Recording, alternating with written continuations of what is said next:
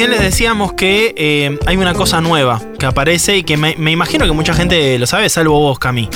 Yo un poco que lo sé, pero no lo quiero saber. O sea, como que no me quiero enterar que el mundo sigue sin mí. O sea, te, te da miedo. Sí, sí. me- no me gusta decir que me da El miedo las metaverso te da miedo.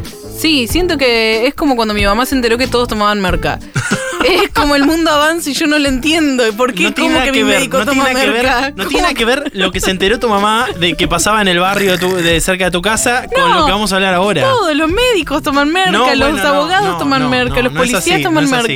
La gente en la que confías toma merca. Mi mamá se, se- se hizo mal y no entiende. Como, ¿Cómo que Tinelli? Eh, no quiero manchar el nombre de nadie. Pero, basta. pero me siento así. Es como, ¿cómo que el mundo sigue sin mí? El mundo sigue sin vos, Cami, eso es así. Y, y vas a tener que adaptarte. Ok. En el proceso hay una transición. fuerte. No sé si, si, si sabías que hay una transición. Hay un momento en el cual uno va conociendo, se va es metiendo. Esa, esa transición está guiada por gente que eh, sabe mucho ¿Quién me va a y agarrar la que mano? nos ayuda. Necesito que alguien me agarre la mano. Bueno, eh, quizás lleve. eh, Juli Shulkin, que la tenemos de aquel, de aquel lado, periodista especializada en nuevas tecnologías, amiga de la casa y creadora del libro Vuelta por el, multi- por el eh, metaverso. eh, nos puede ayudar un poco, te puede agarrar la, la mano a vos, Cami, y te dice, vení, acompáñame. Esto es el metaverso. Hola Juli, ¿cómo estás? Acá Nico y Cami te saludamos. Hola Nico y Cami, Eh, Cami te doy la mano si necesitas. Te la estoy agarrando fuerte y con la otra me estoy Fuerte, secando fuerte. las lágrimas. Pero, pero Eh. Juli, ¿hay que tenerle miedo al metaverso? Eh, para mí no. Para mí no hay que tenerle miedo. Les digo esto después de todo un año pasado, un 2022, zambullida, eh, angustiada también, eh, eh, entrevistando gente, escribiendo sobre el tema. Pues en realidad es como un gran spoiler, pero eh, el metaverso termina siendo eh, la evolución de Internet. Claro. Eh, hay- hay- lo que pasa es lo siguiente, como todavía eh, los expertos, expertas en tecnología no se ponen muy de acuerdo en qué es. Entonces ahí es el, el primer problemita, que como que faltan criterios. Pero sería la etapa evolutiva de Internet como un Internet eh, 3D donde podamos estar eh, más inmersos y inmersas en la virtualidad.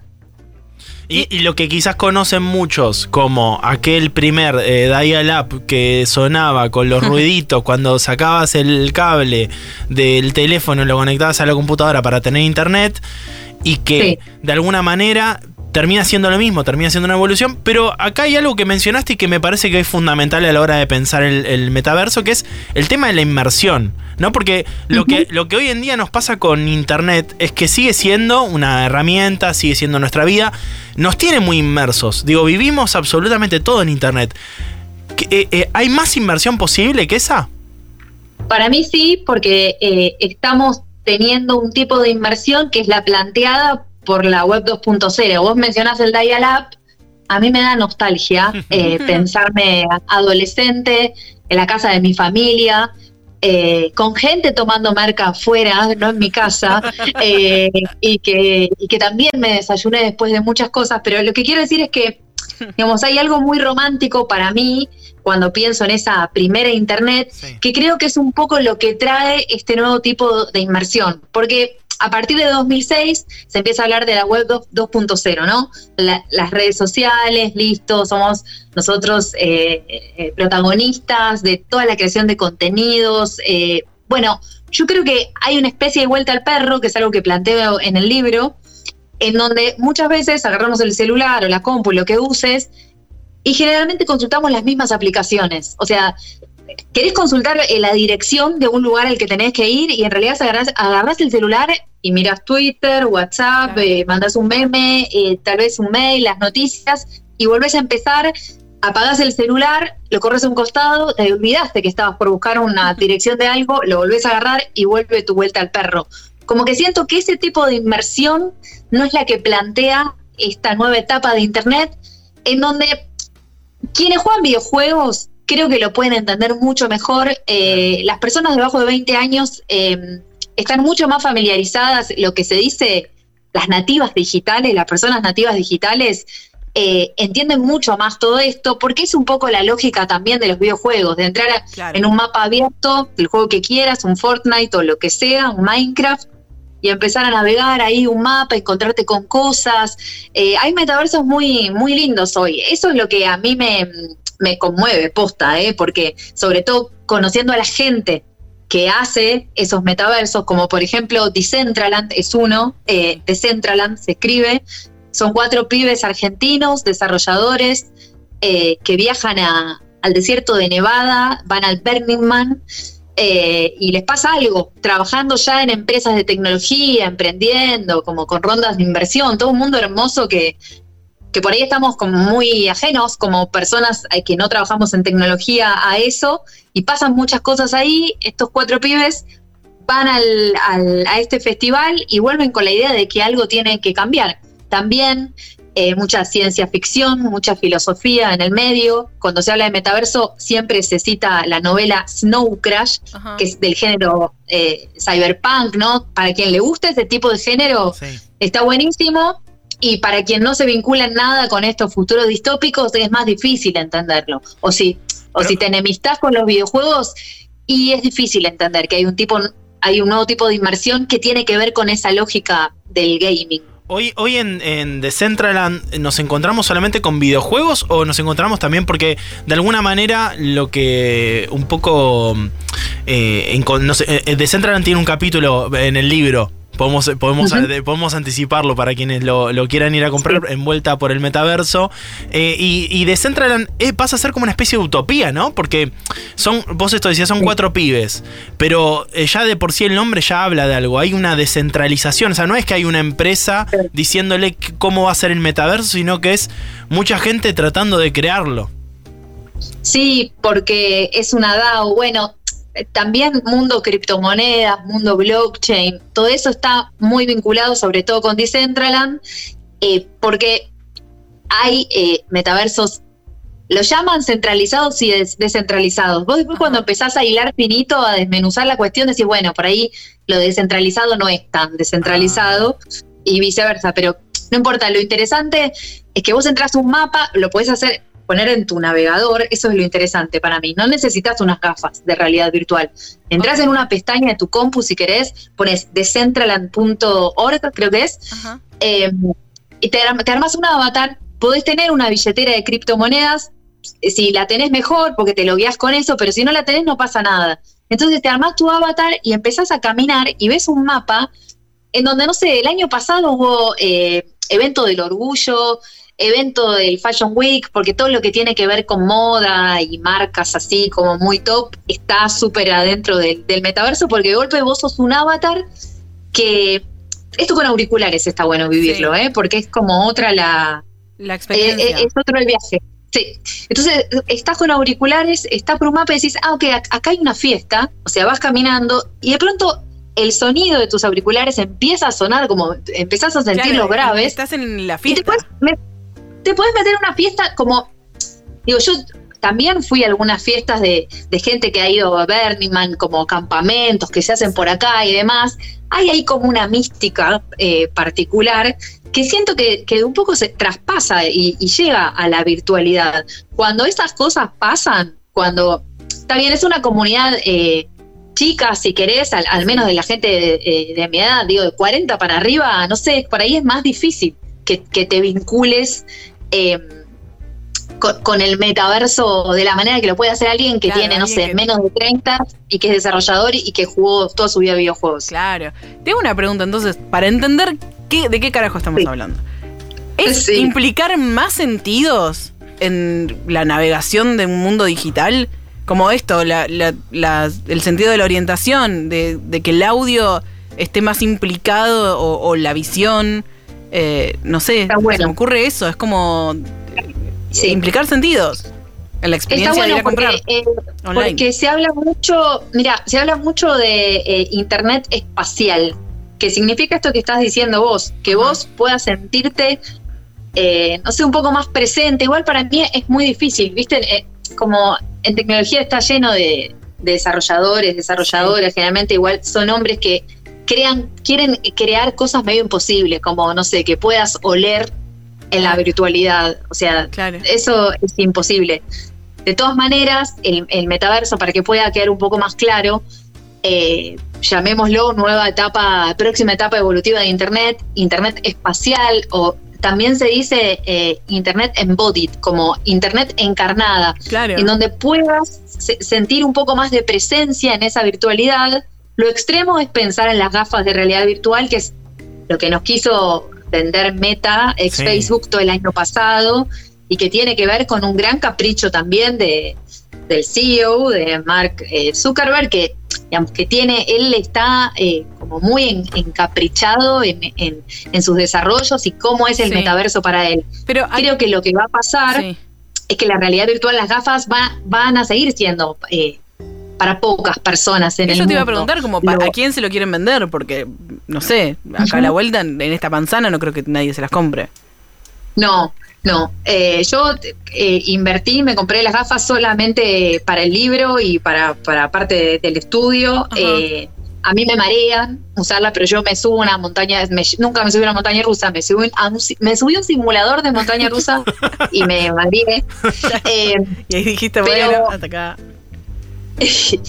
Em, a lo que voy es que, digo, para ellos el, metaverso es un poco eso, es como lo que vos podés vivenciar a través de la realidad virtual. Y en realidad, eh, creo que en algún punto hay un artículo que de, de, Wired, una revista muy prestigiosa de tecnología, que dice que en algún punto va a ser como una especie de nuevo ciberespacio. Como que por ahí no es que tengamos que pensar tanto que es el metaverso, eh, no, hay muchas palabras nuevas, muchas siglas. Me parece que lo que va a pasar de acá a cuatro o cinco años en adelante, es que va a ser un poco el metaverso, como decir, entro el ciberespacio, dentro de Internet, y que sin darnos cuenta, como pasó en estas décadas, viste que no te das cuenta, como, y de golpe, digo, somos un poco rehenes de la lógica de las redes sociales, y de un día para el otro nos cambian las cosas. Si trabajas de crear contenidos, te angustia qué sé yo, el engagement, los me gusta, como lo quieras llamar. Ojalá que no, digo, yo me siento una idiota, me he sentido una idiota eh, pensando en cómo me pagaron este posteo y no tiene me gusta, ¿entendés? Eh, creo que, que, esta nueva etapa de Internet va a tener como, vamos tal vez a salirnos de ahí. De hecho, no es eh, el fin del 2022 y este año es bastante difícil para las empresas de tecnología en general, todas despidiendo gente. Digamos, no es algo eh, catastrófico, pero siento que un poco empieza a cambiar el modelo de negocio eh, y tendrá que ver también con lo que pase de acá al futuro con esta nueva virtualidad. No sé si las ayudo, los ayudo a, no, y, también, también eh, vos decías eh, eh, de cómo nos quedamos presos de, esas nuevas reglas que, van, van apareciendo y que nos van de la noche a la mañana cambiando y nos vamos metiendo, como por ejemplo ya, ya para buscar un delivery, en vez de buscarlo en una web, lo vas a buscar directamente en una aplicación o lo vas a buscar en, en Instagram diciendo, bueno, a ver cómo, a ver si, si lo que venden me gusta o no por la foto que publican ahí en Instagram. Y, y ahí te ahí también te queremos llevar, Juli, porque tenemos acá también eh, dudas en, relación a, la, privacidad que tienen estas nuevas reglas, incluso que, hoy están presentes en, La pregunta es quiénes son las trolas claro, que nos likean las historias. Porque, claro, porque acá eh, Cami ha bautizado a, a las distintas cuentas que aparecen en Instagram y, que, empiezan a likearte las publicaciones y de las cuales eh, yo creo que medio Twitter está preguntando qué es lo que está pasando con eso, que empiezan a aparecer likes eh, de cuentas eh, falsas. claro, medio trabajo sexual. Claro. Que las inauguramos como putibots. Claro, Cami las bautizó como putibots. ¿Vos cómo, cómo ¿De dónde salen estas cosas, Juli? se me viene la palabra Rusia porque a mí me han hackeado hace no sé, tres años, eh, viste que hoy hablar de doble factor de autenticación es como casi obvio. O sea, si tenés una red social o una, usas una plataforma, lo tenés activado. Eh, yo no lo tenía activado, pensé que lo tenía activado, no lo tenía activado en mm. Instagram y eh, me entraron a la cuenta. hicieron que automáticamente siga a como 10.000 personas. Uh. Que, bueno, esto, después tuve que hacerlo a mano, tuve que dejar de seguir a mano un montón de cuentas porque no había un programa que pudiera solucionar. Rota. esto, más, no sé ustedes, pero la cantidad de M que que llegan. Si tenés una cuenta verificada ofreciéndote, no sé, hasta 5 mil dólares por, por comprarte la cuenta y mientras más seguidores tengas, como probablemente más guita te, claro. te, ofrezcan. Sí hay como negocios muy oscuros eh, y como casi de la dark web, ¿no? Como de la internet eh, oscura en Instagram, que nadie tiene ganas de controlarlo. O sea, de hecho, lo, he planteado alguna vez a la gente de prensa, no, no, no, no mucho más. a Mark Zuckerberg. Me junté con Mark y le dije, ¿qué carajo están haciendo los putibots en este momento? ¿Qué es esto? ¿Qué es esto? Mark quiere, eh, quiere ser WeChat. Eh, quiere ser eh, una aplicación china, pero no va a poder lograr serlo. Pero yo creo que su ambición, después de un poco como no irle tan bien con el metaverso, va a seguir apostando a eso, pero el año pasado puso mucha guita, o sea, este año la gran apuesta es eh, WhatsApp y darnos más servicios a través de WhatsApp, convertirlo en una especie de WeChat, de esta aplicación china de, de control, que tiene como tiene videojuegos, puede comprar, puede pagar las cuentas, todo en una aplicación. Yo creo que eso es un poco lo que aspira él. Igual no estoy respondiendo a la pregunta de los putibots. eh, es que, es que eh, a nadie le interesa controlar lo que está pasando. O sea, pero sí de golpe te, te, censuran una publicación que tiene un pezón. O sea, eso sigue pasando y eso está eh, como cada vez más puritano. O sea, cada vez se fijan más en ese tipo de cosas y menos en la cantidad de cuentas falsas que vienen muchas de, sí, de Medio Oriente, de, Rusia también. Sí. A nadie le interesa controlarlo y por ahí lo que podemos hacer es esto, como y te tener el, claro. el doble factor. Sí. Te planteo una teoría. ¿Qué pasa? Twitter tiene un montón de contenido sexual. Y bueno, Pergolina, Pergolina, hace muy poco dijo que Twitter eh, lo, único que había era juego, porno y, no me acuerdo ahora cuál era la tercera cosa, pero bueno, son las dos cosas, las dos cosas más grandes que hay. Criptomonedas, juego y porno era lo Las únicas cosas que te importan. Eh, entonces, este tipo Zuckerberg tiene que competir con algo, no sé. El contenido sexual en Instagram o en Facebook, ¿cómo lo conseguís? ¿Cómo lo vendes? ¿Cómo haces guita con eso? ¿Puede ser? Estoy planteando una teoría al aire. Sí, sí, sí. No, el contenido sexual va por Twitter, eh, y va por otras redes sociales. Lo que pasa es que el gran negocio de Instagram, Facebook es la publicidad, es los, emprendimientos, los negocios chicos, grandes. Igual hay, muchas empresas que sacaron pauta, pero ese es el gran negocio y va a seguir siendo el gran negocio. Entonces, si quieren que, no sé, que las grandes compañías y las chicas también estén ahí, o sea, es obvio que van a querer sacar todo lo que tenga que ver con, con pornografía. Igual hay, Igual hay, mejores amigos. yo tengo un amigo. Sí, no sé, no sé qué onda, pero tengo un amigo que mejores amigos como sube contenido eh, bastante lindo y, por ahora no, no le censuraron nada. Pero bueno, el, el contenido efímero por ahí es más, es más fácil controlarlo. Claro. Claro. Sí, sí, sí. no, y aparte también entiendo que son a por millones. Digo, si la, si la mitad de las personas nos estamos quejando de que, che, me parece que voy a cerrar mi cuenta de Instagram, como, como conocemos gente que le pasa que cierra porque dice, che, me está, todo el tiempo me están likeando ah, no dejes que un putibot te claro, cierre tu cuenta de Instagram. Bueno, pero eso en el metaverso no va a pasar, ¿no, Juli? Sí, por ahora igual el, metaverso es eh, anarquía, un poco también. pero por eso, por eso es como la primera internet y eso es lo que a mí me gusta. A mí me gusta todavía quedarme por las noches navegando internet y, viste, de golpe como vas por ese mapa y te encontrás charlando con alguien. Y a mí me gusta eso porque me recuerda a la primera internet. Lo que sí es cierto es que todavía como no no están los filtros estos. O sea, los filtros que hoy no pone tanto Twitter, pero que sí pone de forma muy tajante Facebook, eh, Instagram y demás, yo creo que en un futuro, cuando en vez de, de haber 33 metaversos como hay hoy, haya 5, siempre son 5 los que terminan quedando, como las 5 grandes empresas de tecnología, siempre quedan 5 y por ahí eh, empiece a haber más restricciones. Por ahora hay más libertad en estos nuevos metaversos que en Instagram, no tengo dudas. Es Juli Chulkin, que la encuentran como Chulkinet, arroba Chulkinet. Eh, Qué buen usuario. sí, muy buen usuario, ¿no? Fantástico.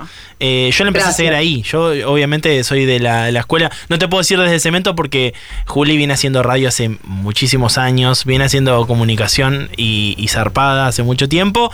Eh, y, la conocemos. Yo la conozco a través de su arroba, creo que es fantástico. Y, Solo por la conocí personalmente y es una persona muy genia, muy amigable, que ha sacado este libro que se llama Vuelta por el Metaverso, que lo pueden ir a comprar y lo pueden leer porque me parece que es eh, em, necesario para entender eh, dónde estamos parados, sobre todo. No a dónde vamos. Porque no, es una cuestión de, si son 5, 10, 15, 50 años.